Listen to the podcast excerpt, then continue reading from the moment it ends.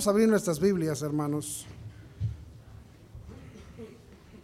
El libro de Jonás, por favor. El libro de Jonás.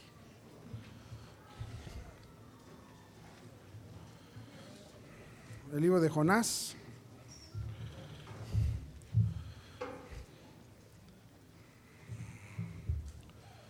Oseas, Joel, Amós, Abdías, Jonás. Para que más o menos sepan por dónde anda. ¿Verdad? Dice, pero ¿dónde está Oseas, pastor? Después de Daniel.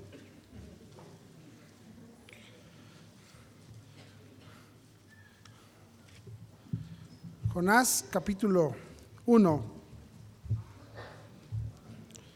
Vamos a leer versículos 1 al 12.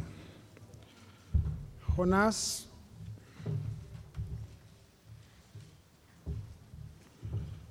Osman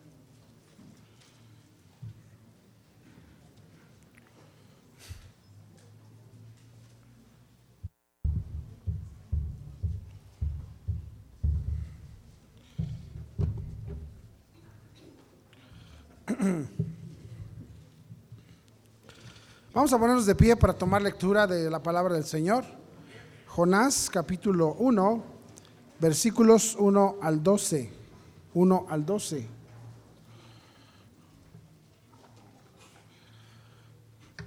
En forma alternada, hermanos, vino palabra de Jehová a Jonás, hijo de Amitai, diciendo,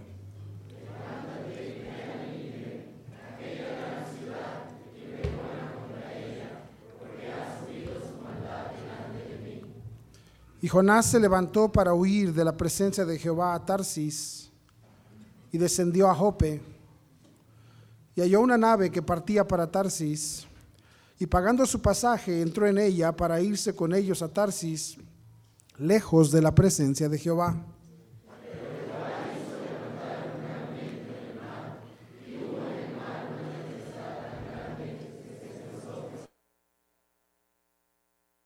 Los marineros tuvieron miedo y cada uno clamaba a su Dios y echaron al mar los enseres que había en la nave para descargarla de ellos. Pero Jonás había bajado al interior de la nave y se había echado a dormir.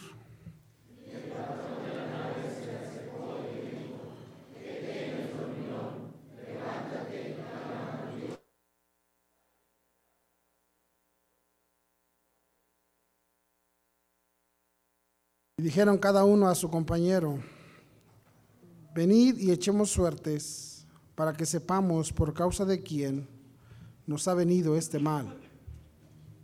Y echaron suertes y la suerte cayó sobre Jonás.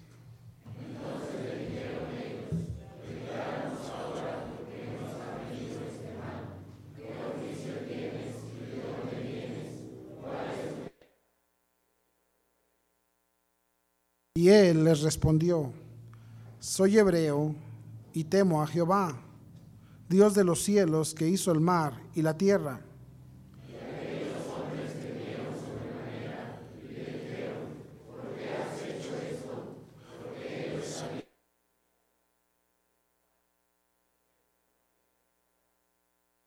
Y le dijeron, ¿qué haremos contigo para que el mar se nos aquiete? Porque el mar se iba embraveciendo más y más juntos.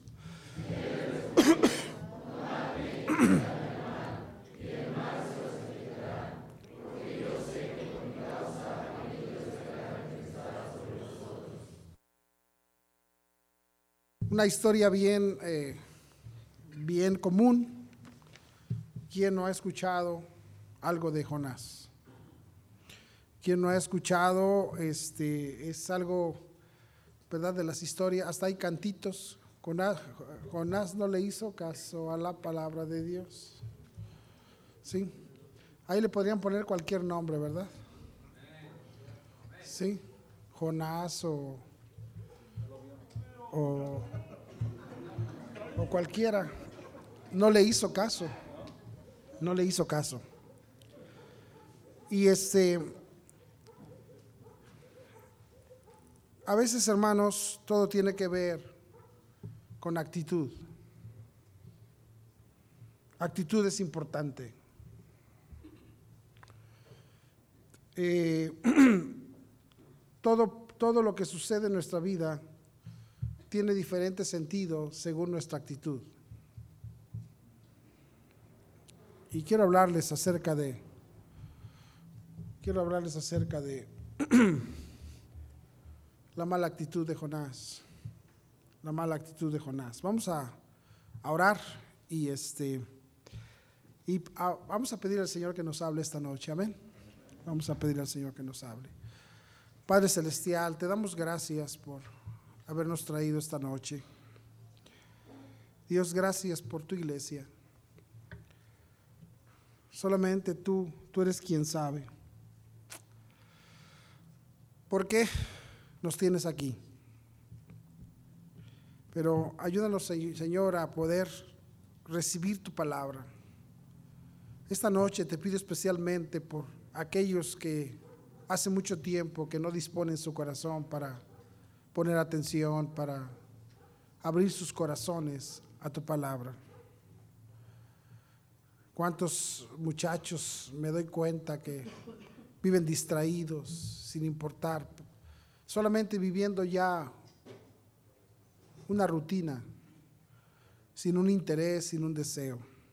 Obra, Señor, y ayúdanos en esta noche. Bendice tu palabra. Y Dios trata con nosotros, Señor, para ser mejores delante de ti. Te lo pedimos en Cristo Jesús. Amén.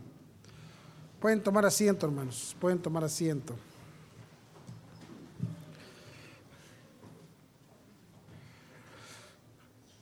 La palabra de Dios, el interés de Dios por su pueblo, hermanos, por su iglesia, es que la iglesia siga adelante. Es que la iglesia eh, crezca. Es, es, eh, es un... Mm, es una, es una expectativa de todos los padres ver a nuestros, eh, a nuestros hijos crecer. Y de repente, ahora que el tiempo ha pasado, yo me puedo dar cuenta este, cómo el tiempo vuela, hermanos. Y vemos, vemos a, la, a los niños, de repente los dejamos de ver por un ratito y al ratito los vemos y ya los vemos. Si los vemos diario, no notamos. Sí nos damos cuenta que crecieron, pero, pero cuando los dejas de ver y los vuelves a ver, dices, wow, cómo ha crecido este muchacho, esta muchacha o al, contrario, dejas de ver una persona y dices, wow, mira este hermano, yo lo conocí con cana, digo, con pelo, y ya no tiene. O a este yo lo conocí con pelo negro y ahora ya tiene la cabeza blanca. El tiempo pasa, el tiempo pasa. Y este, pero es una muestra, es una muestra natural, escuche, es una muestra natural del crecimiento. Es una muestra natural de crecimiento. Y mira que dice, ahí en la, palabra de Dios, segundo de Pedro,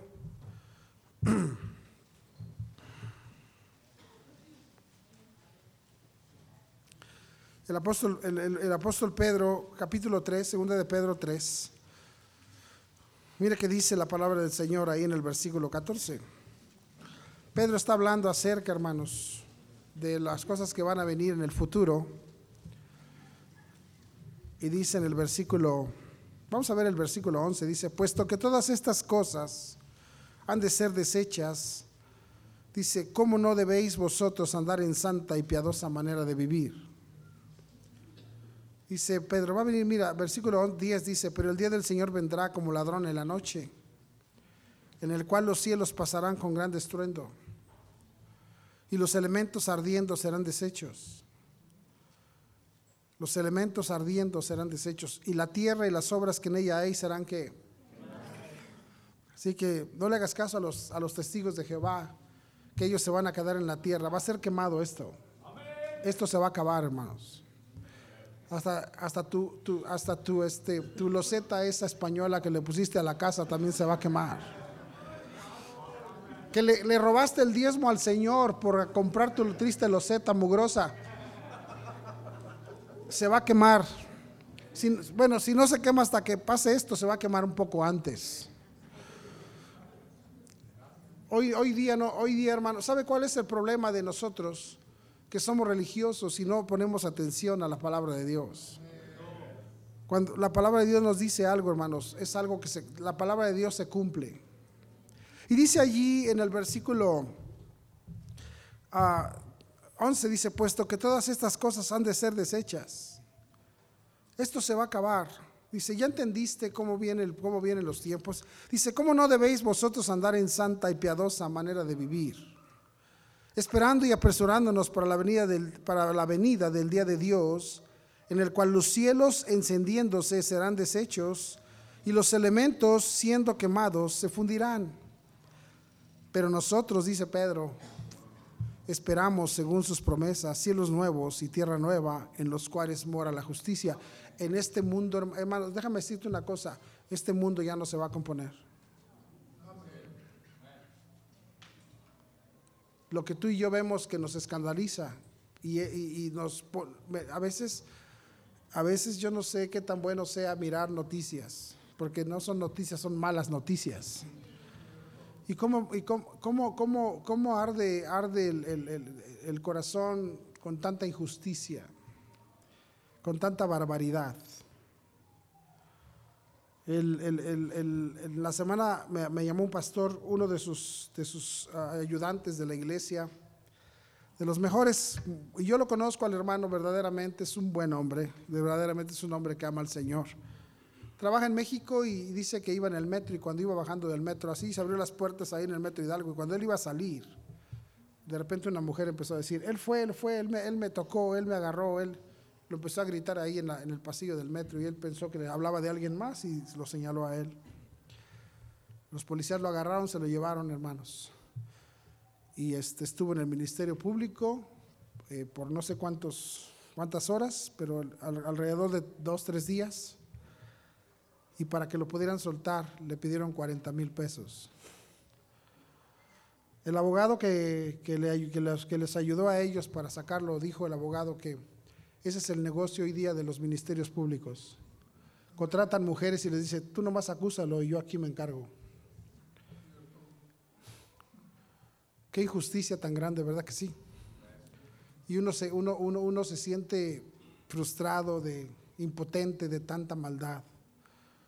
Y uno piensa, pero déjeme decirle algo, esto no se va a componer. Esto va de mal en peor, dice la Biblia. No se va a componer. Pedro dice, por eso se dice, por esa razón, hermanos, en este mundo ya no va a haber. El Señor prometió que ya no iba a destruir la tierra con un diluvio, ¿se acuerda usted? Y dijo, voy a hacer un pacto, dice, ya no voy a destruir porque, pero, pero, ahora ya no va a ser con agua, ahora va a ser con fuego. Dijo el Señor, bueno, ya no va a ser con agua, pero ahora los voy a quemar. Voy a acabar con todo esto porque aquí no hay justicia.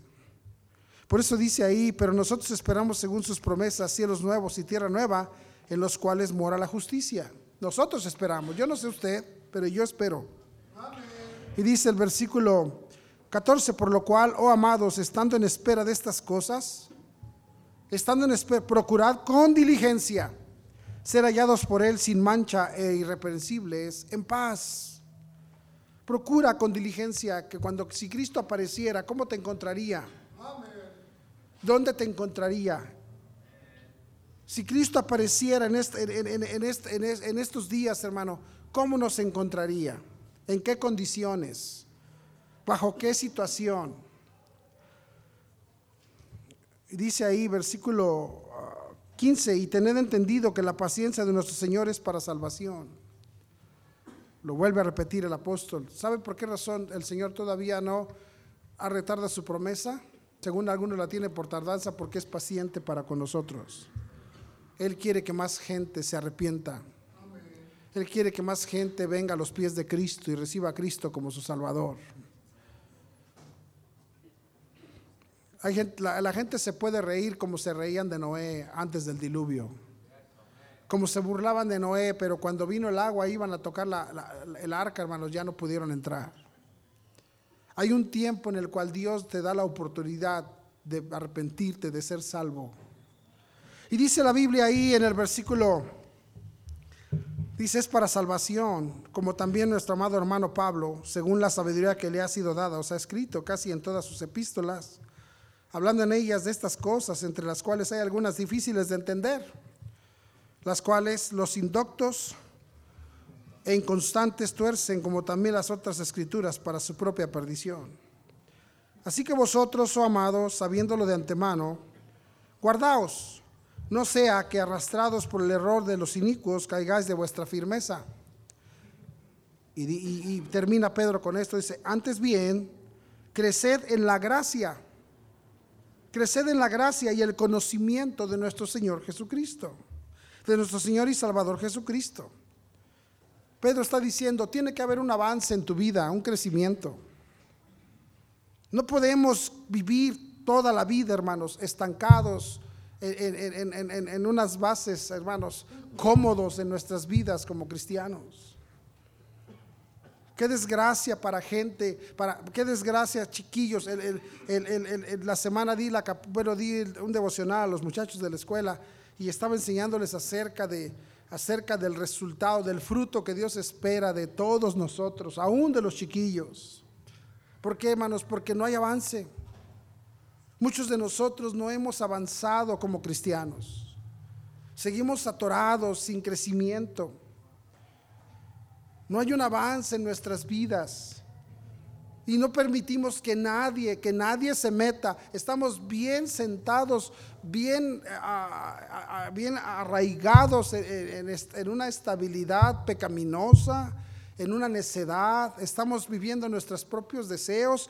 Y hermanos, Dios, Dios no quiere así. Dios quiere que nosotros avancemos, hermano. Dios quiere que nosotros tengamos entonces usted tiene que pensar, usted, usted como cristiano tiene que hacer meditación y pensar, haciendo un análisis. ¿Cómo estaba su vida el año pasado a estas alturas? ¿Mejor o peor? Si estaba peor y usted apenas fue salvo el año pasado y gracias a Dios usted ha crecido en gracia, bendito Dios hermanos.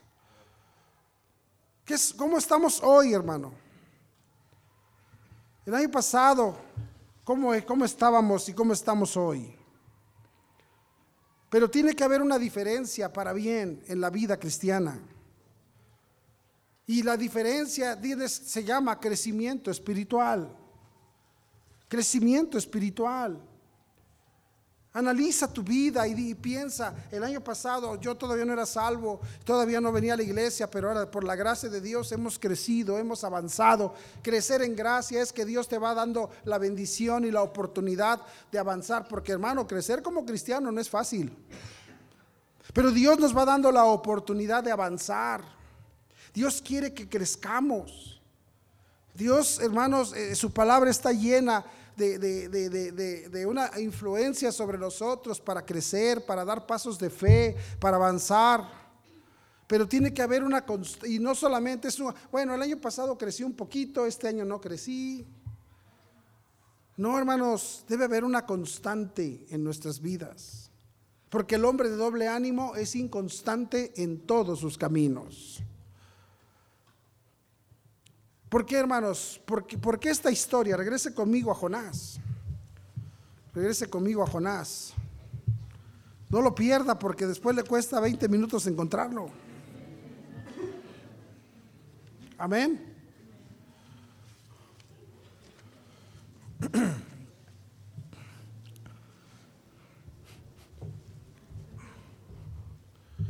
Hermano, mira, si, yo, pastor, ¿y cómo, cómo? Mira, crecer en gracia es que el año pasado, pues, no sabías ni por dónde se encontraba Jonás ni Mateo, y hoy ya por lo menos ya empezaste a repetir los libros de la Biblia, Génesis, Éxodo, Levítico, Números, Deuteronomio, los primeros cinco.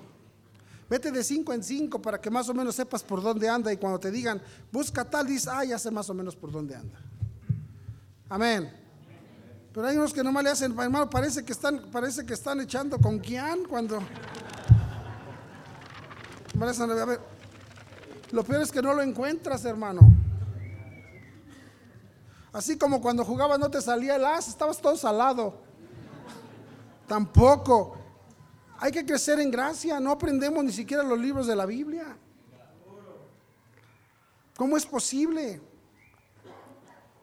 ¿Por qué? Porque no queremos. Dios quería, Dios quería usar a Jonás como Dios quiere usar a cualquiera de nosotros. Dios no, hermano, Dios no te llama a la salvación nada más porque sí, para que te sientes y te, y sigas ahí siempre en las mismas. Dios no, hermano, Dios, el, el trabajo de Dios es que quiere usar nuestras vidas y, y, para usar nuestras vidas nos da, nos pide hacer cosas. Dios quería usar a Jonás. Pero el problema es que Jonás no sentía un compromiso con Dios. Vino palabra de Jehová a Jonás, hijo de Amitai, diciendo, levántate y ve a Nínive, aquella gran ciudad, y pregona contra ella, porque ha subido su maldad delante de mí.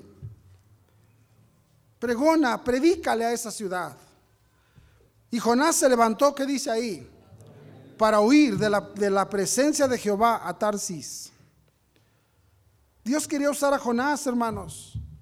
Qué tristeza hoy día ver que Dios nos llama a la salvación porque tiene algo, una labor especial para nosotros, pero nadie se compromete con, no, no, pensamos, no, pues Pensamos que, quien, quien, te quiere atrapar es el de la ruta, que quien te quiere atrapar es el pastor, que quien te quiere atrapar es el hermano ese que te invita. Ah, estos hermanos me quieren engañar, me quieren hacer que yo haga esto. Y no nos damos cuenta que es Dios poniendo a alguien en tu vida para que tú sigas adelante. Amén. La razón es que Jonás, hermanos, era un, era un, escuche bien, era un profeta de Dios, pero la relación no era tan estrecha como para hacerle caso a Dios. Ese es el problema, ese es el problema, hermanos. Mire, escúcheme bien. A veces nosotros los padres nos quejamos y decimos, es que mi hijo no, no obedece. Es que mi hijo no hace caso. ¿Sabes cuál es la razón por qué no hace caso? Porque no hay una comunicación ni una relación tan cercana entre padre e hijo. No tenemos relaciones estrechas con nuestros hijos. Hoy día la sociedad viven, hermanos, vivimos, vivimos como, como, como zombies. En las casas, hermano, no hay comunicación. En las casas no hay nada de comunicación. Los, no hermano, escúcheme bien, la, la comunicación son relaciones. Relaciones son importantes. Relaciones es, son, es muy importante. Hermano, hay gente que le gusta vivir como ermitaña. Hay gente que se sienta ahí en, en su banquita y ahí está Y se va y entra. Y sí viene a la iglesia, pero no, no, no. No, hermanos, relaciones. Relación, ay, pastores, que si me relaciono, pues es que luego he tenido problemas. Sí, es parte de, es parte de las relaciones, los problemas. Es parte de las relaciones, hermano. Es parte de las relaciones la convivencia. Es parte de las relaciones que te hagan, que te hagan ruiditos aquí en la iglesia. Quien no le hacen ruiditos, no, no, todavía no se relaciona bien.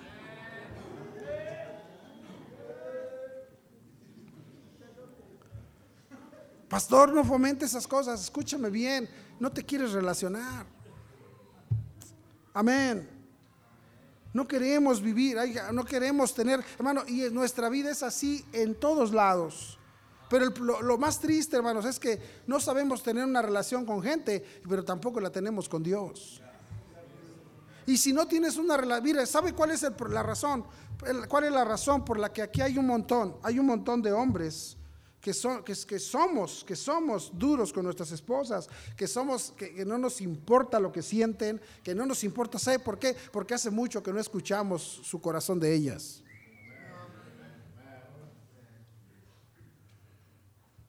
Y apenas nos quieren decir, ay, cállate, ya vas a empezar, que vengo cansado, que no hay relación. No hay plática. No hay plática, no hay, no hay, hermano, y no hay relación, no hay comunicación. es no te quejes de tus hijos si no quieren obedecerte. Es que no, has, no has tratado de tener un compañerismo, una amistad con ellos. Jonás, hermanos, no tenía una relación cercana a Dios. Jonás era un hombre de Dios, pero no tenía una relación tan estrecha como para conocer la voluntad de Dios.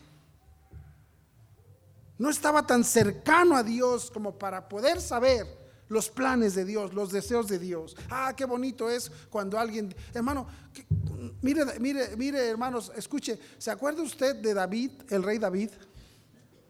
Cuando David andaba huyendo por su vida, escuche, él tenía problemas en su vida. David tenía problemas, hermanos. Saúl lo quería matar.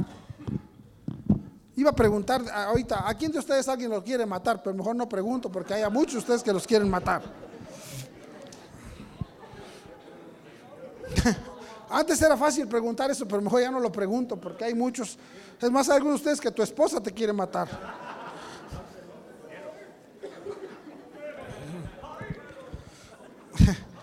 Lo que estoy diciendo, hermanos, es que a David, David andaba huyendo por su vida, hermanos. Andaba, andaba, como dicen ahí, por ahí, a salto de mata. Andaba huyendo por su vida, ¿verdad? Y se, se, escondía en la cueva, se escondía en cuevas. Y ahí en la cueva de Adulam, hermanos, David llegó. Y cuando llegó él ahí, le cayeron 400 de un jalón. 400 que pensaban que David les podía ayudar. Y con todo y que David andaba huyendo por su vida, hermanos, dice la palabra de Dios que él edificó esas vidas. Cuando David peleó ya que estaba viejito, ¿se acuerdan ustedes? David estaba viejito y dice la palabra de Dios que vino a pelear a la guerra y que le salió uno de los hermanos de Goliat para, para vengarse, para desquitarse y que David se cansó, ya viejito se cansó y que Abisaí vio que se cansó y que él fue al quite y mató al gigante y le dijeron a David, tú ya no vas a ir a la guerra, dice, porque tú no queremos que se apague la lámpara. No queremos que se nos apague la lámpara de Dios. Tú has sido una bendición a nuestras vidas.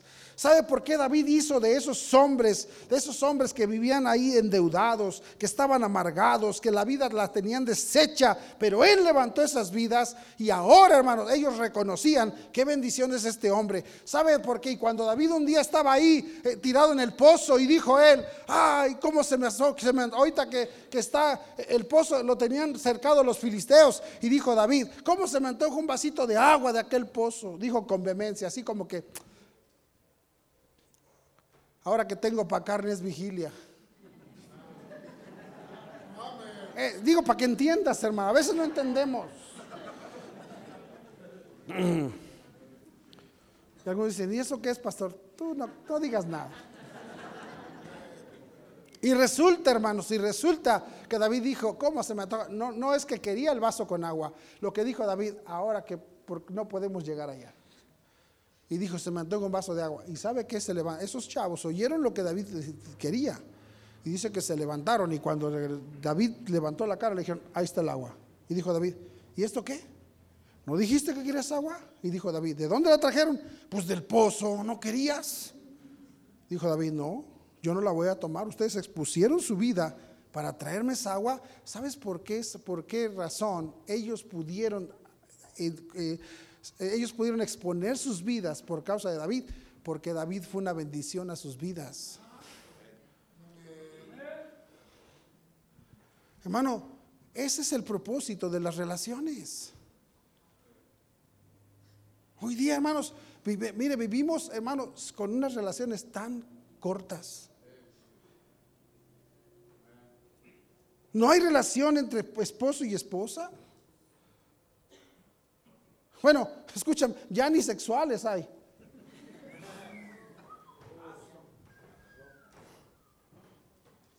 Ya no hay nada.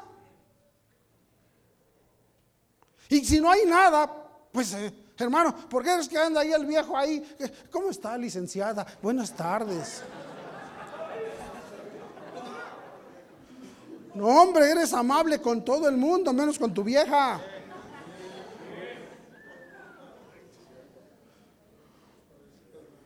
¿Sabes cuál es la razón que no ya no sientes compromiso con tu mujer? No tienes buena relación con ella. ¿Sabes por qué dice, ay, estos chamacos los mando a hacer cosas, no quieren levantar nada, no quieren cooperar? Pues ¿por qué no quieren? Porque no hay amistad, no hay relación. Ellos no sienten compromiso.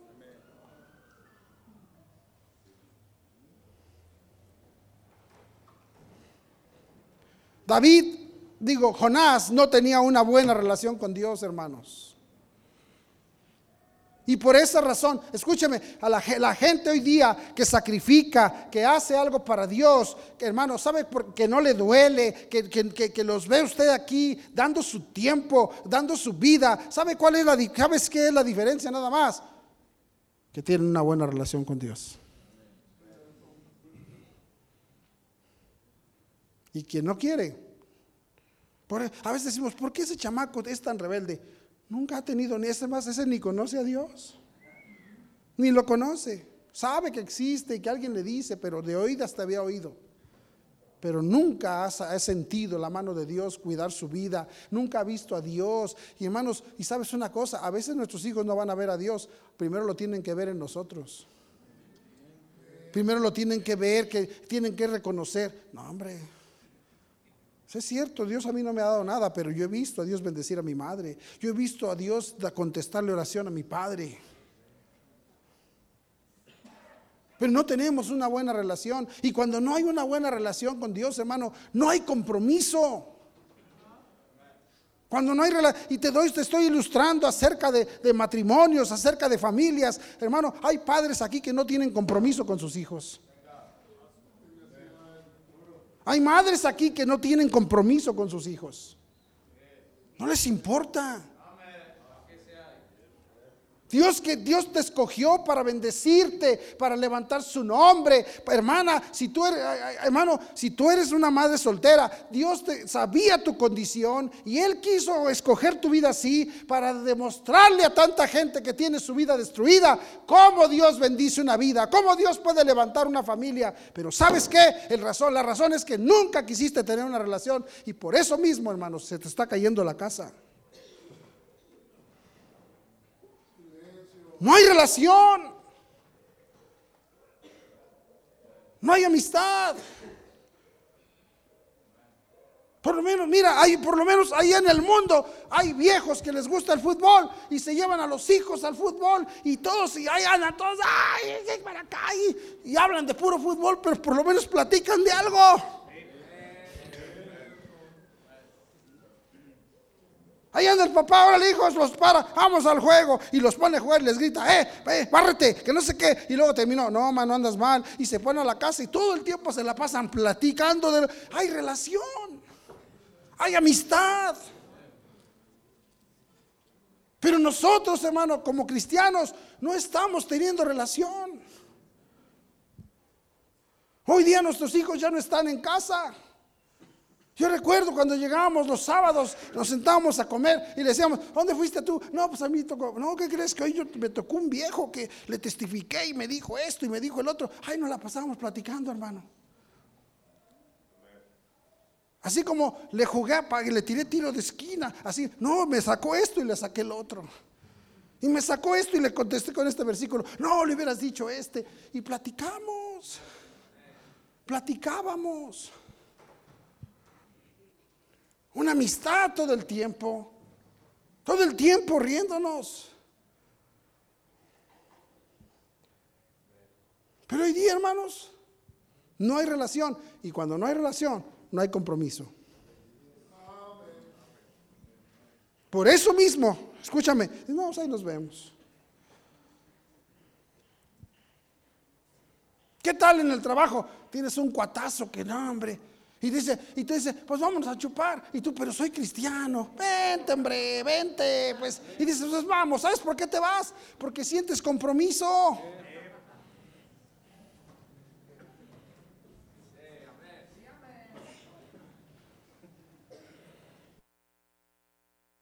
Quédate horas extras. ¿Sabes por qué te quedas? Porque sientes compromiso. Pero con Dios. Amén.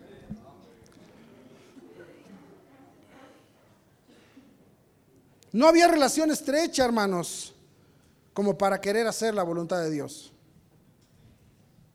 Hoy día, ¿sabe por qué el cristiano, promedio no le interesa, ni, ni siquiera sabe cuál es la voluntad de Dios? Porque no tiene relación con Dios, mucho menos compromiso. No hay compromiso. No le importa que se arruine su testimonio, Él quiere lo suyo. Él quiere lo suyo.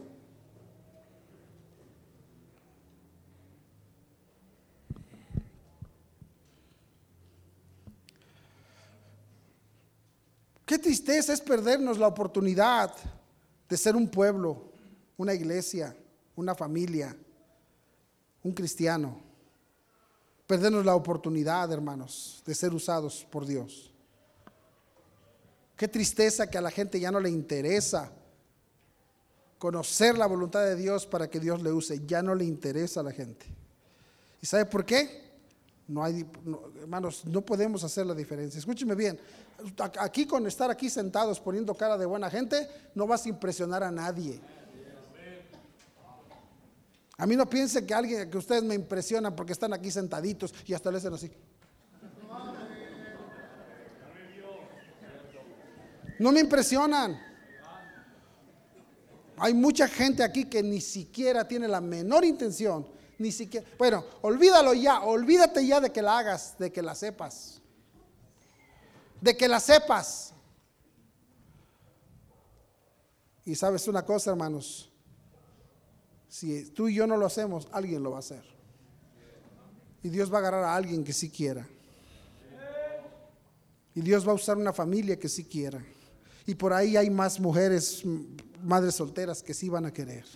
Y hay por allá familias que sí van a querer. Y hay hombres que sí van a querer. Y va a haber mujeres y va a haber jóvenes que van a ser iluminados y sí van a querer. Pero nadie quiere hacer la voluntad de Dios. Mire conmigo el libro de Salmos, capítulo 40, por favor. Salmos 40.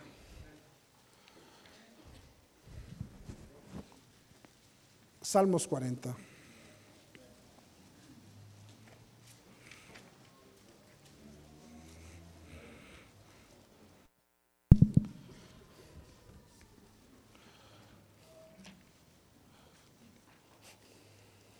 Hoy siento muy silencio a la iglesia.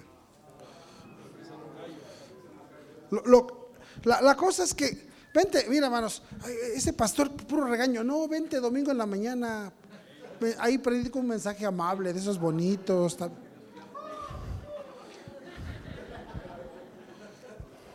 Amén. Salmo 40, mira conmigo el versículo 8. Salmo 48. El hacer tu voluntad, Dios mío, me ha agradado. Y tu ley está en medio de mi corazón. El hacer tu voluntad, Dios mío, me ha agradado. ¿Y tu ley qué dice? He anunciado justicia en grande congregación. He aquí no refrené mis labios, Jehová tú lo sabes. No encubrí tu justicia dentro de mi corazón. He publicado tu fidelidad y tu salvación. No oculté tu misericordia y tu verdad. ¿Qué dice? En grande asamblea. ¿Sabe qué está diciendo David?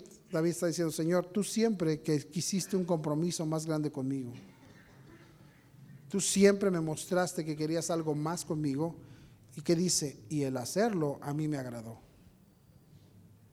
El hacer eso a mí me agradó. El hacerlo a mí me agradó. Hermanos, ¿qué es lo que Dios ¿Cuántos de nosotros tenemos tanto tiempo y ni siquiera conocemos qué es lo que Dios quiere para nosotros? Sí conocemos lo que nosotros queremos. Y ahí andamos, pero como... Andamos, pero ahora sí, perdóname la expresión, pero has visto cuando un perro quiere algo. Ahí andamos así, hermano. Qué bendición cuando hacemos, cuando, cuando, cuando Dios nos usa y empezamos a, hacer una diferencia con algo o en alguien. Qué bendición cuando ganamos a alguien para Cristo. Qué bendición cuando podemos tener parte en esa vida. Cuando le podemos ayudar. Cuando podemos invertir, cuando podemos ver que, que, estamos invirtiendo, que, nos, que vamos allá, que vamos para acá, pero hay cambios en esas vidas. Pero Jonás no quiso así. Dios le dijo, quiero que vayas a Nínive y prediques, porque el, furor, eh, eh, su maldad ya llegó hasta mí. Su maldad llegó a mi vida y quiero que vayas y prediques. Pero Jonás no quiso, hermanos. Vaya conmigo a, Jonás otra vez, por favor.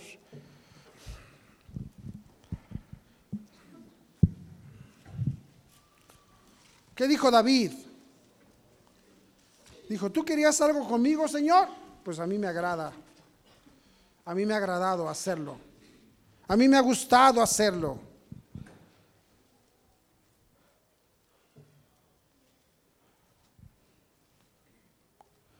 ¿Qué dijo nuestro Salvador? Señor, si es posible, pase de mí esta copa, pero no sea mi voluntad sino la tuya. No sea mi voluntad sino la tuya. ¿Sabe qué dije? Que, que el Señor dijo, yo tengo un compromiso con lo que Dios quiere. Si es posible, pase de mí esta copa. El Señor sabía que por, por, por, por toda una eternidad, por primera vez iba a haber una separación entre Dios Padre y Dios Hijo. El pecado iba a separar lo que por toda la eternidad había estado junto. ¿Me están siguiendo? Y él decía, yo no quisiera, dice, si es posible, yo no quisiera pasar, tomar esta copa. Dice, pero no sea como yo quiero, sino como tú quieres. Porque Jesús estaba mostrando compromiso compromiso. ¿Qué es este asunto de compromiso? Hermano, simplemente es aceptar cambios en nuestras vidas.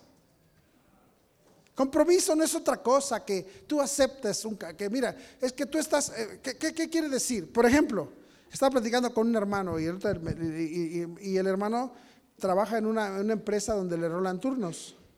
Y dice que llegó uno y que le dijo, este, ¿qué quieres que no llegó fulano y no te puedes quedar? Sí, me dijo, y me aventé dos días, seguidos, dice, y ya estaba yo bien cansado. Ahora, él quisiera estar cómodo en casa. ¿Me están entendiendo? Pero compromiso, hermanos, tiene que ver con algo cuando, cuando viene la situación de un cambio en nuestras vidas. Aceptar cambios en nuestras vidas es difícil, hermanos. Todos, todos, mire, todos traemos un ritmo de vida, una costumbre. Todos estamos acostumbrados a algo. Por ejemplo, las, mire, se, va a sonar ridículo lo que te voy a decir, pero mira, ¿cuántas de ustedes, hermanas, los jueves, hermano, los jueves tú ya, ya tenías tu rutinita, te sentabas con tus palomitas, te, te mandabas a traer una gorda de chicharrón, te sentabas ahí en la mesa, ¿verdad? Y a ver tu novela a todo dar. Bien cómodo, ¿a poco no? Oh, qué padre ahí, no, hombre, ahí. ¿Sí? Ahí con, una fogata en la chimenea de tu casa. Ah, bueno, algunos no tenían chimenea, pero quemaban llantas ahí. Pero ahí la casa calientita, ahí el perro echado a un lado, el gato también. Pero ahora tienes que venir los jueves a la iglesia. Así comenzamos todos un día. Te invitaron un domingo en la mañana y venías domingos en la mañana. Así como a mucho pesar, pero estabas bien. ¿Qué, domingo en la mañana era? Ay, el pastor es el día de descanso. Es para curarnos la cruda. No, hombre, ya estabas acostumbrado a la pancita cada ocho días bien picosa. ¿Verdad? Pero ¿qué estoy diciendo, hermanos? Pero, pero bien, hermanos, estamos acostumbrados a un ritmo, pero luego viene el Señor, pon atención, y él llega, aparece Dios en tu vida y cambias tu actitud. Y Dios, hermano, y sabes una cosa, Dios es soberano. Y Dios siempre va a ganar. Y a veces Dios te gana, pero cambias tu actitud. Y dices, ya estoy aquí, ¿no? Mira, ¿no me ve? ¿Qué no me ve que ya estoy aquí? Ya deje de predicar, ya estoy aquí. Y tenemos mala actitud. Unos lo demuestran, otros nomás, hacen, nomás parpadean así. Pero es una mala actitud, hermanos. ¿Por qué? Porque Dios nos mueve de nuestra comodidad, de nuestra tranquilidad, de lo que nos gusta. Dios nos va a mover de lo que Jonás estaba bien, bien, bien, bien padre ahí, hermanos, en donde vivía. Pero Dios le dijo, quiero que vayas a Nínive. Quiero que vayas a Nínive. Amén. Mire qué le dice ahí, versículo 1, véalo conmigo.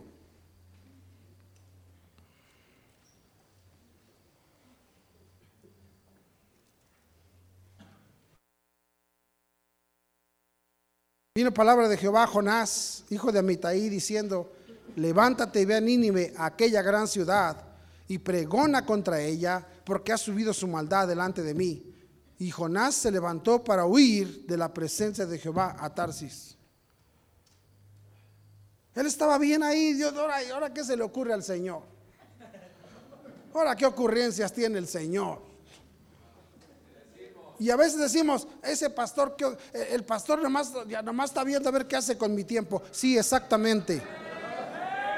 Es lo que estoy viendo. Porque si no se lo das al Señor, se lo das al diablo.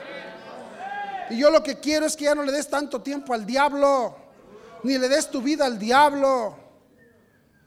Dáselo al Señor te mueve de tu tranquilidad. Alguien viene y te reprende y te dice, eso que estás haciendo está mal.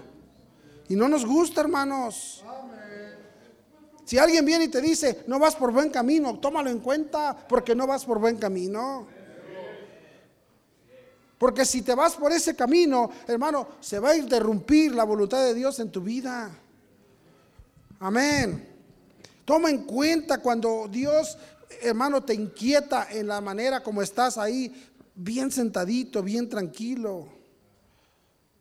¿Por qué, hermano? Y luego, luego nos molestamos. Ah, Ahora, ¿qué se le va a ocurrir? ¿Cómo que culto de resurrección a las seis de la mañana?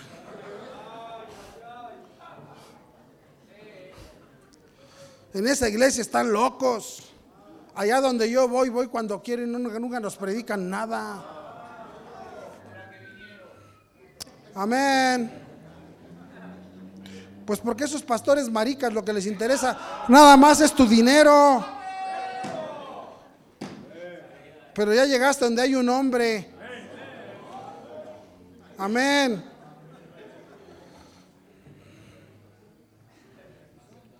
Cuando uno tiene una mala actitud, uno se resiste a hacer la voluntad de Dios. Cuando tengo mala actitud, siempre voy a resistir lo correcto, siempre. Lo correcto, no hombre, no nos gusta. Por eso odias a los sugieres. Porque te dicen, se sienta aquí, por favor.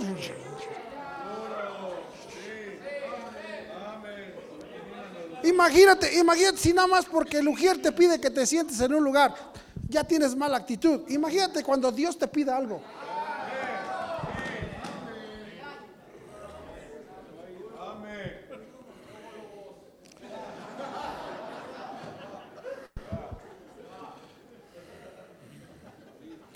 Hermano, es que estamos acostumbrados a hacer lo que nos pega la gana.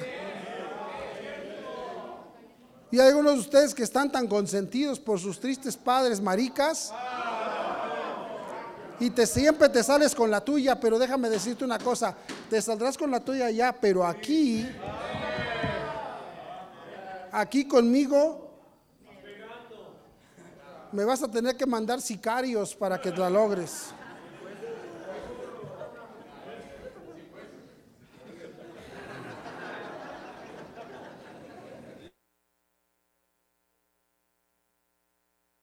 Y luego justificamos la mala, mira, y luego justificamos mala actitud. Fíjate que dice aquí. ¿Vamos bien o me estoy, me, estoy, me estoy mandando mucho? Ok, bueno, mira qué dice aquí. Dice, y, le dijo, versículo 2, levántate y ve a Nínive, aquella gran ciudad, y pregona contra ella, porque ha subido la maldad delante de mí. Y Jonás se levantó para huir de la presencia de Jehová Tarsis, y descendió a Jope y halló una nave que partía para Tarsis, y pagando su pasaje, entró en ella para irse con ellos a Tarsis, lejos de la presencia de Jehová. Y Jonás se levantó para huir de la presencia de Jehová Tarsis. Y cuando se fue, descendió a Tarsis, hermano, se encontró una nave. Mira, mira, él, estaba en su ciudad, descendió a Tarsis, allá al puerto, y, y, y, Nínive estaba para allá. Y Jope estaba para allá. Y cuando él llegó, vio un barco que iba para Jope y él dijo, ah, mira, entonces ya Dios ya no quiere que vaya para allá. Hasta me puso el barco.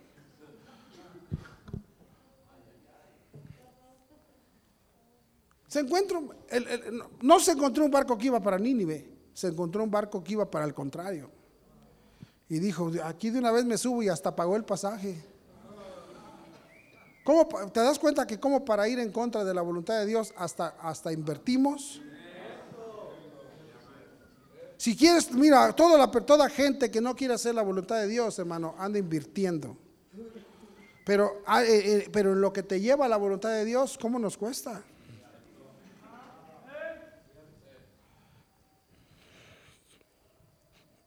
No me interesa hacer lo correcto, yo quiero hacer lo que yo quiero y justificamos. Dices, mira, era de Dios, yo creo que ya, era, era de Dios que, que ya no fuera Nínive, era de Dios que fuera Tarsi, a, a, a Jope. Y había una, hermano, una, una mala actitud siempre le vas a encontrar un justificante. No, no, no. Justificamos. No, mira.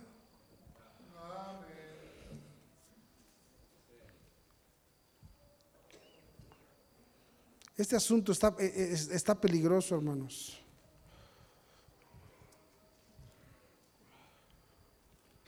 Dios llega a nuestras vidas. Dios, hermano, nos estorba y pensamos, la traen conmigo. Es que no me quieren. No, es que ya traen algo personal conmigo. Pero no te das cuenta que tú quieres hacer lo que te pega la gana. Bueno, si eres cristiano, escúchame bien. Yo desde que soy cristiano, escúchame, una de las cosas que a mí me a mí, mira, por esa razón, escucha bien, por esa razón si tú te das cuenta, date cuenta de una cosa, desde que yo, yo desde que soy cristiano, primero aprendí una cosa. Yo vivía, mira, yo fui salvo, yo fui salvo en una misión. Y luego por la misión conocí la iglesia donde yo fui bautizado y entonces yo vivía ahí en Tepito y íbamos hasta, íbamos hasta Texcoco, allá Huexotla. Cuando teníamos carrito, pues íbamos en carrito, pero cuando no, hermano, eh, eh, eh, estaba difícil, hermano, para los gastos. Y entonces nos teníamos que parar a las 6 de la mañana para llegar al culto de las diez y media. 6 de la mañana para llegar a las 7, ahí a tomar 7, salía a las 7.20 un, un ruta hacienda ahí de San Lázaro que nos dejaba hasta Chapingo. A las 7.20. El, el ruta 100 llegaba 9.20, 9 y media hasta Chapingo. Hacía dos horas. Nos bajamos en Chapingo, ahí pues, pues, esperábamos un micro, nos íbamos caminando a la iglesia para poder llegar a tiempo a la iglesia. Si ya no alcanzábamos el, el de las 7.20, si ya nos íbamos en el del 10 para las 8, ya no llegábamos, hermano, ya no llegábamos. Ya no llegábamos. Y era una incomodidad que no tienes idea. Después el Señor me llamó para servirle y nos cambiamos, para no batallar, nos cambiamos a Texcoco. Pero ahora el pastor, ya estaba yo en el instituto y el pastor dijo, no, tienen, tienen que levantar una misión porque yo quiero que aprendan a predicar. Entonces el requisito es que un día de la semana ustedes escojan, este, las clases son tales días, ustedes me dicen qué día y vayan a tocar puertas y vayan a una casa y díganle, ¿me permites predicar la palabra de Dios aquí? Si te dan chance, empiezas un grupo ahí, invitas gente y tú lo que tienes que, a mí no me importa si tienes muchos o tienes pocos, lo que yo quiero es que estés predicando cada ocho días, porque quiero que aprendan a predicar. Y yo dije, pues ¿a dónde? ¿A dónde? ¿A dónde le doy? ¿A dónde? Y como yo no conocía toda esa parte de allá, dije, pues vamos a comenzar ahí donde vivíamos y ahora nos veníamos, hermano, de allá para acá. Teníamos el culto acá, acá, acá, acá en Tepito y cuando acababa el culto, nueve, nueve y media, ya ven que yo acabo temprano. Nos, nos, veníamos, nos veníamos acá, hermano, terminaba el culto, en lo que despedíamos, ahí está, pues veíamos, yo, nos quedamos un ratito ahí con mi mamá, ya veníamos saliendo ahí a las 10 de la noche. Hermano, nos pasaba cada cosa en el, nos inundamos una vez ahí en los reyes, bueno, nos pasaba cada cosa. Pero pura incomodidad. Servíamos, servíamos a Dios con incomodidad. Siempre batallando, siempre batallando. Después ya estábamos en Texcoco, empezamos a estar cómodos y a Dios se le ocurre, vete allá a Teotihuacán y otra vez a batallar. Y ahora, ah, pues, ahora me tengo que venir a vivir acá y otra vez a batallar. Y sabes una cosa, pero gloria a Dios porque hermano, cuando te pones cómodo, Dios dice, no, no, no, espérate, este está muy tranquilo, vamos a moverlo.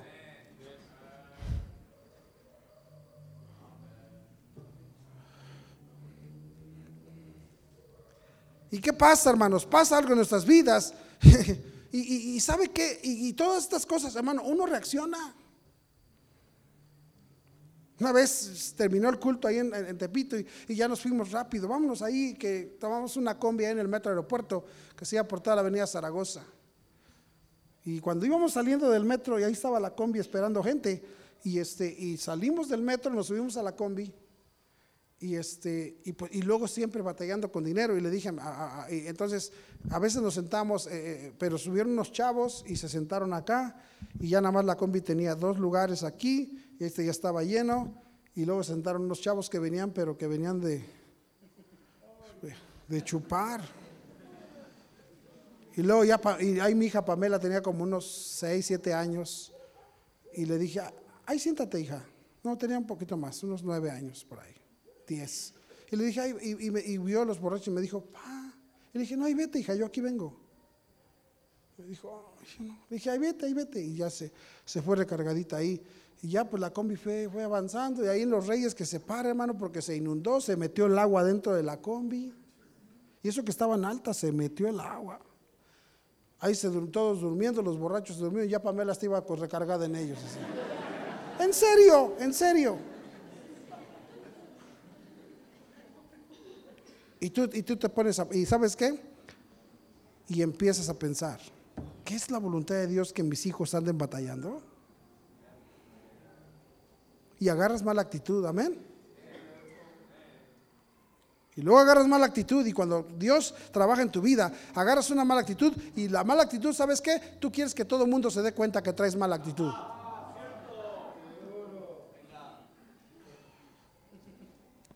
Dios trabaja en tu vida, no quieres hacer la voluntad de Dios, Dios está trabajando para que crezcamos, porque hermano, déjame decirte una cosa, yo no entendía esas cosas, pero todas esas cosas son las que le dan crecimiento a uno. Todos esos sacrificios, todas esas dificultades son las que le dan crecimiento a uno. Y hoy día la gente no quiere batallar.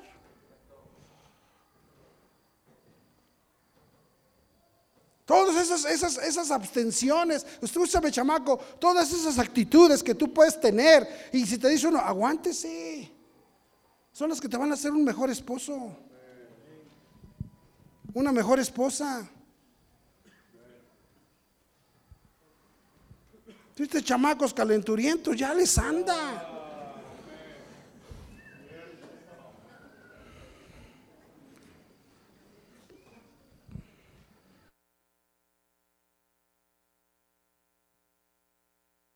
Pero no, no, por eso no vas a llegar a ser un, bueno, una buena persona, porque no sabes sacrificarte tú mismo.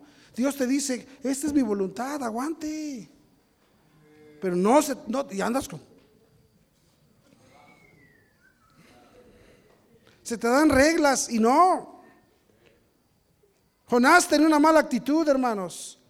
Y él quiso que todos supieran que traía mala actitud. Mira conmigo ahí rápidamente.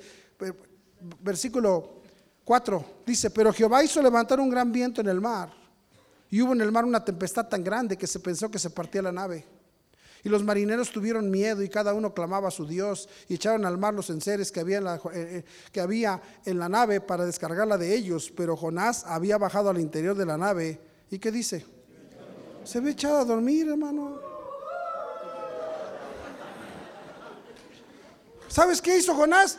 Jonás ve que se está sacudiendo la nave y él va y se duerme indiferente y algunos así están, mira, estoy hablando de ti, tú estás así como que, dígaselo, va llegando. No, estoy hablando de ti.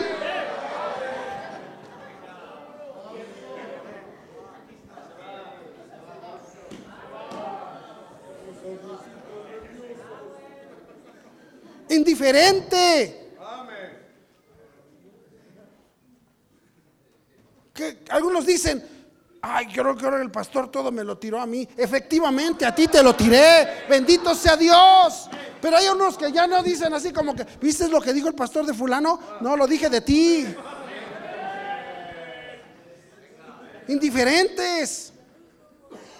Una actitud, hermanos, de echados a dormir. Se está destruyendo tu vida, tu hogar, tu casa. Tú vas por mal camino. Vas a destruir tu vida por esas formas que tienes. Escúchame bien. Y, Dios te está llegando a tu vida y estás echado a dormir. Se está sacudiendo el barco y tú. Está mal tu hogar, está mal, tus hijos andan mal y tú estás echada a dormir, estás echado a dormir.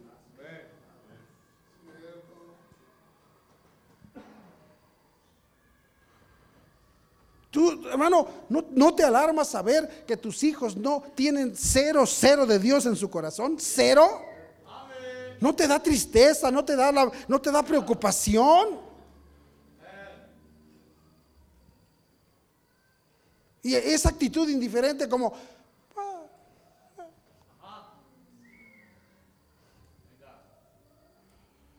No hay una actitud donde digas, sí, ya me di cuenta, las cosas no están bien alrededor tuyo, familia echada a perder, los hijos echándose a perder, y así como que, y hasta luego vienes y dices, ay, oren por, oren por mi familia. Ay, oren por, ¿qué te pasa? El problema es actitud, hermanos. El problema es una mala actitud de alguien que no ha hecho la voluntad de Dios y vamos de mal en peor, de mal en peor, de mal en peor, porque nunca nos interesó tener relación con Dios, porque nunca nos interesó saber qué quería Dios para nuestras vidas. Y empieza, nos enojamos, nos molestamos y decimos, ay, no, ahí no. No, no, no. No me gusta esa iglesia. No me gusta ese hombre una mala actitud. Y ahí estamos indiferentes. Le preguntan ahí, versículo, y el patrón de la nave se acercó y le dijo, versículo 6, ¿qué tienes, dormilón? Levántate, levántate. ¿Por qué tienes esa actitud indiferente? ¿Sin que no ves que tu casa, que no ves que te queda poco tiempo para rescatar a tu familia? ¿Qué no ves que te queda poco tiempo para hacer una diferencia? No seas indiferente. Levántate, dormilón. Y clama a tu Dios. Quizá Él tendrá compasión de nosotros y no pereceremos. Y dijeron cada uno a su compañero, venid y echemos suertes para que sepamos por causa de quién nos ha venido este mal. Y echaron suerte y si la suerte cayó sobre quién crees.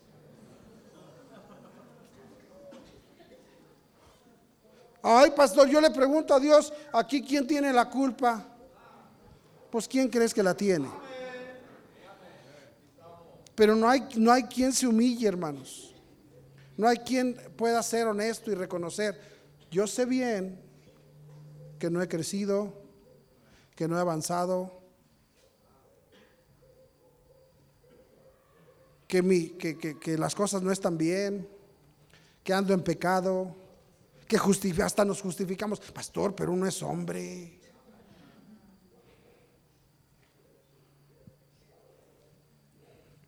Pastor, pero pues uno es carne. Nada más tú. Nada más tú eres carne. Los demás no son carne.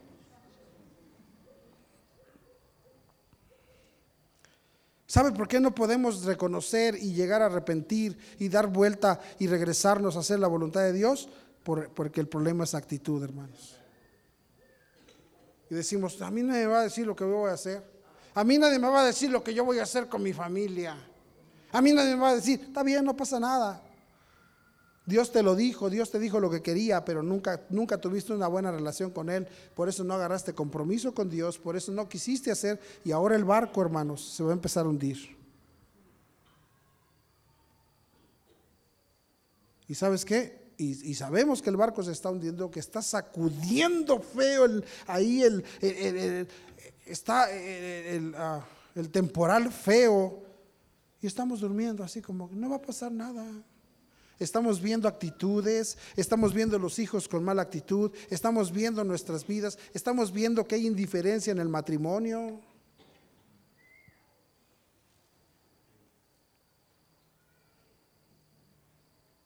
No, hermano, yo no sé de ti, yo no puedo vivir así. Yo no puedo ni quiero vivir así.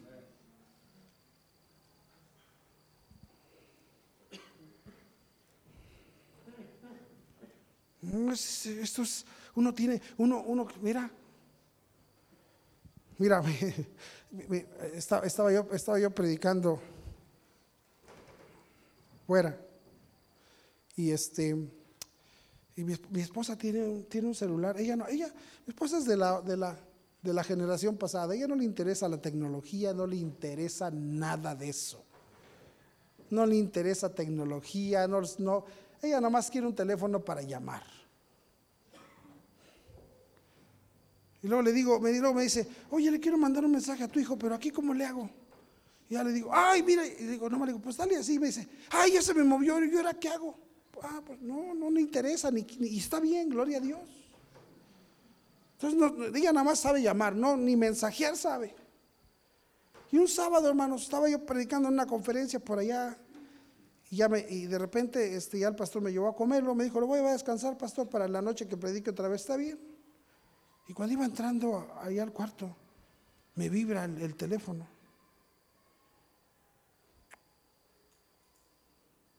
Me vibra el teléfono. Y yo vi, dije, ¿quién me mandó? Y vi ahí que decía, Yolanda, pero no tenía nada. Él no tenía mensaje. Yo dije, ¿llora? Y, y ahí en ese mismo le pongo, ¿Eres, ¿Eres tú, chaparrita? Y ya yo creo que vio y me pone un mensaje de regreso. Sí. Yo dije, ahora que me mande un mensaje, ya algo está pasando. Y le dije, y le puse, ¿qué quieres, mi amor? Y me manda un mensaje de regreso y me dice, a ti.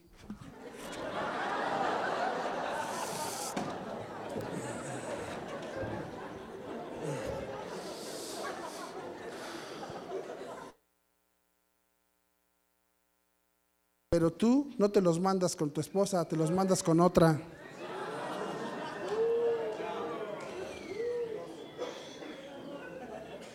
Ya no te emociona, ya yo me emociono, yo me emociono. ¿Tú te emocionas todavía? Si tú no te emocionas, tu barco, tu barco está a punto de hundirse. ¿Y sabes cómo estás? Así como y haces cara, y haces, y haces cara de muy orado, de, muy piadoso y, sí, tienes cara así como de, como, como de pastor pentecostés, así.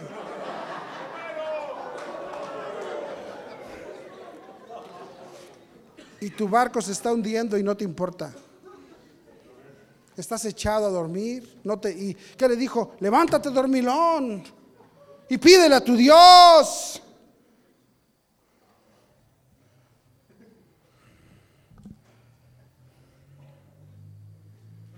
Hermanos, y esa mala actitud, esa mala actitud de Jonás, indiferente, el barco se está dañando, estamos a punto de dañar a tanta gente y no nos importa. Entonces le dijeron ellos, versículo 8, le cae la suerte a Jonás. O sea, si echáramos un volado, tú, tú los ganabas todos. Dice, entonces le dijeron ellos, decláranos ahora por qué nos ha venido este mal. ¿Qué oficio tienes y de dónde vienes? ¿Cuál es tu tierra y de qué pueblo eres? Y él les respondió, soy bautista fundamental, independiente, rajatablas, cometacos. Amén. Soy nombre, no, no, te jactas, soy bautista. Bueno, algunos no son, pero Pobre de ti si no eres. Dice ahí, y soy hebreo de, y temo a Jehová, Dios de los cielos, que hizo el mar y la tierra. Y aquellos hombres te vieron sobremanera y le dijeron, ¿por qué has hecho esto? Porque ellos sabían, escucha bien, ellos sabían que huía de la presencia de Jehová, pues él se los había declarado. Él les dijo, Dios me puso a hacer algo y a mí me ha importado muy poco lo que Dios ha querido. Todo el mundo, hermano, mira, somos, hermano, e, e, e, es una bendición ser una iglesia como esta porque somos una familia. Y todos sabemos todo. No decimos nada, pero todos sabemos todo. Todos sabemos en qué anda cada uno. Todos sabemos qué mala actitud tenemos.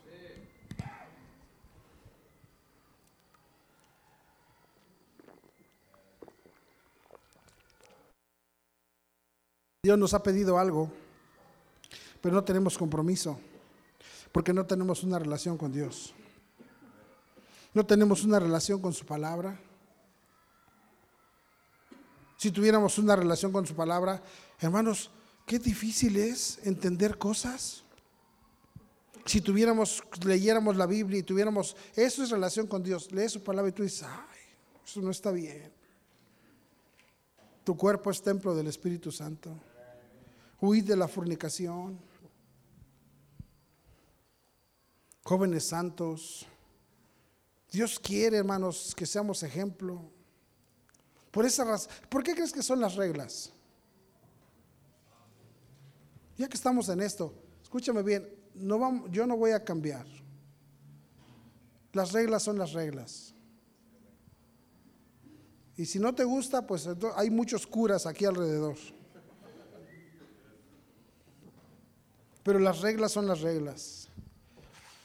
Amén. ¿Qué estoy diciendo?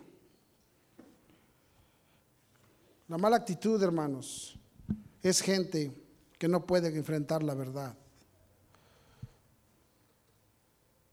No puede enfrentar la verdad. Pero lo que estoy diciendo es, vamos a dañar a otros. Gente se va a dañar porque Dios nos ha pedido algo. Dios nos trajo a sus pies y nos salvó porque Él quiere que hagamos su voluntad. Y hay muchos que, hermanos, como Jonás, adoptamos una actitud indiferente, una mala actitud, una actitud, hermanos, egoísta. Gente estaba muriendo y Él dormido.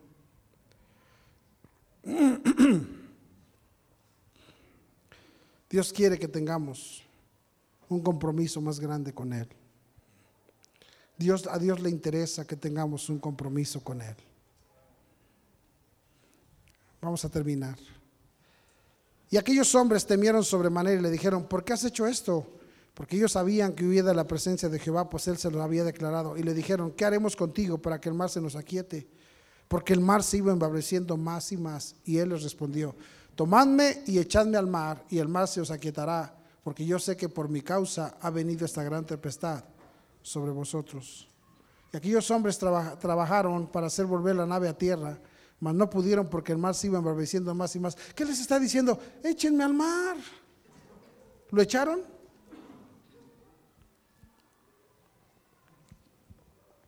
Traten conmigo. Pero los sentimientos, es tiempo de tomar decisiones. Es tiempo de buscar a Dios y buscar la verdadera voluntad de Dios. Es tiempo de caminar con Dios. Es tiempo de, tener una relación tan estrecha con Dios, hermanos, que podamos conocerlo, podamos conocer su voluntad. Hermano, estamos teniendo los, barcos de nuestros hogares, de nuestras vidas, hermano, aún de nuestra propia iglesia, se pueden sucumbir por causa de gente que no quiere hacer la voluntad de Dios. No vivamos más una vida sin poder comunicarnos con Dios. Dios hermano, camina con Dios un mes y verás cómo nuestra actitud cambia. Un mes, decídete, voy a levantar media hora antes y voy a buscar al Señor, voy a leer su palabra, voy a poner un tiempo con Dios, voy a, voy a poner atención, voy a buscar la voluntad de Dios y verás, hermano, cómo tu actitud va a cambiar decidan empezar una relación como e, ejemplar en los hogares. Matrimonios, una relación. Este, este asunto tan triste es de que les hacemos actividades para los matrimonios, para que vengan. No, no hay emoción, hermano, no hay, no hay actitud. Necesitamos, hermanos, volvernos. No estamos creciendo porque no estamos queriendo hacer la voluntad de Dios. No estamos dándonos cuenta que Dios nos muestra cada vez su voluntad. Y dice Dios, Dios no te está, Dios no te va, hermano, ahora Dios, acuérdate, vamos a terminar aquí. Dios hacer, viene con Pablo. Saulo va a, va a dañar los cristianos, va, dice que va respirando amenazas y muerte a Damasco. Y en el camino el Señor Jesucristo aparece, le dice, Saulo, Saulo, ¿por qué me persigues? Y se cae del caballo. Y dice que le dice Pablo, ¿quién eres Señor? Y le dice, yo soy Jesús a quien tú persigues. ¿Y qué le dice Pablo? Señor, ¿qué quieres que haga? Y le dijo, levántate y vete a Damasco y ahí se te dirá lo que debes hacer. Se levantó Saulo, se fue a Damasco y Dios no le dijo qué iba a hacer. Y luego viene el Señor Ananías y dice Ananías, heme aquí, y dijo, quiero que vayas a Damasco, a la calle que se llama derecha, porque aquí hay un hombre llamado Saulo de Tarso y él está orando. Y ha visto en visión un hombre llamado Ananías que le impone las manos y le dice a Ananías, Señor, ¿ya sabes, sabes de quién me estás hablando? ¿Sabes con quién me estás mandando? Este le pega a los cristianos.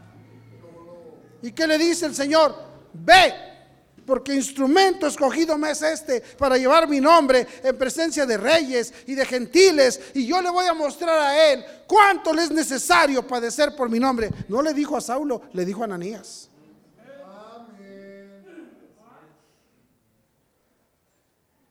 Saulo le dijo, ¿qué quieres que haga? Le dijo, tú nomás vete, ahí te voy a decir. Hermano, ten una relación y después, ten, mira, ten una relación con Dios y Dios te va a ir diciendo qué tiene para tu vida, qué tiene para tus hijos. Y ahí tú sí sabes, si te vas para, si desciendes a Tarsis y el diablo te va a poner un barco que vaya al contrario. El diablo va a saber, este anda huyendo de Dios, vamos a ponerle un barco para que se vaya más lejos. Este no quiere hacer la voluntad de Dios. Este no se quiere someter a las reglas. Este no le importa nada. Vamos a hacer. Y hermano, mira, y el diablo te ayuda para que vayas en contra de lo que Dios quiere. Vente al camino del Señor. Amén. Ten una relación con Dios, hermano, para que Dios te muestre su voluntad y vayas a la voluntad y mucha gente sea, sea beneficiada. Porque estamos dañando gente por, no, por huir de la voluntad de Dios. Que Dios nos ayude a tener una buena actitud. Amén. Vamos a orar, vamos a orar. Padre Celestial.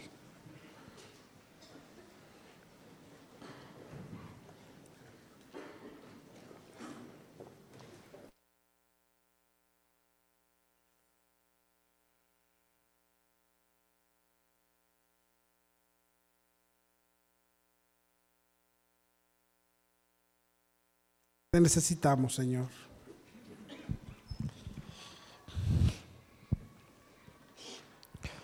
Ayúdanos, Padre.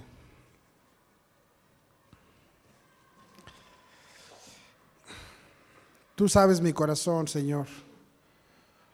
Quizás, como decía el apóstol Pablo, la palabra es dura. La palabra es dura, pero el corazón es tierno. Amamos a tu iglesia. Amamos a esta gente. Y cómo queremos, Señor, ver que el barco no se hunda. Cómo queremos ver las vidas que no perezcan.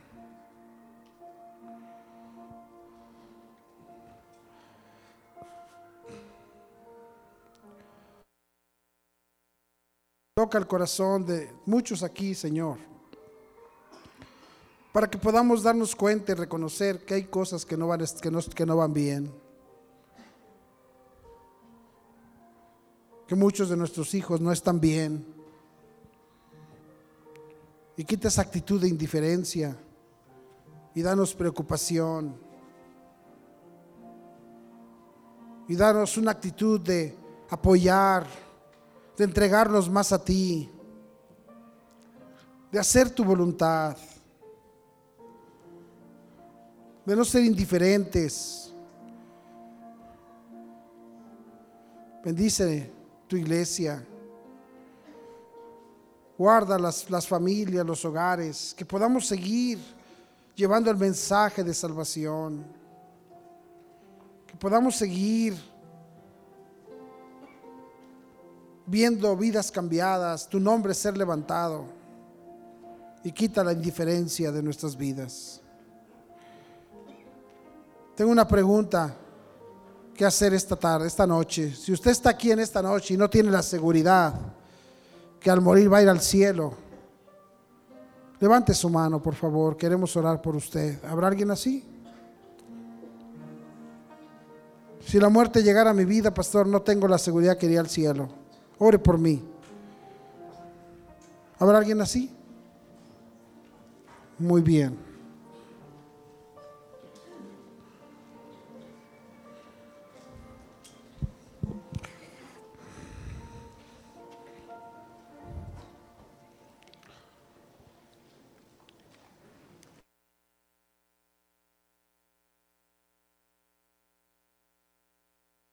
Padre Celestial, bendice las decisiones.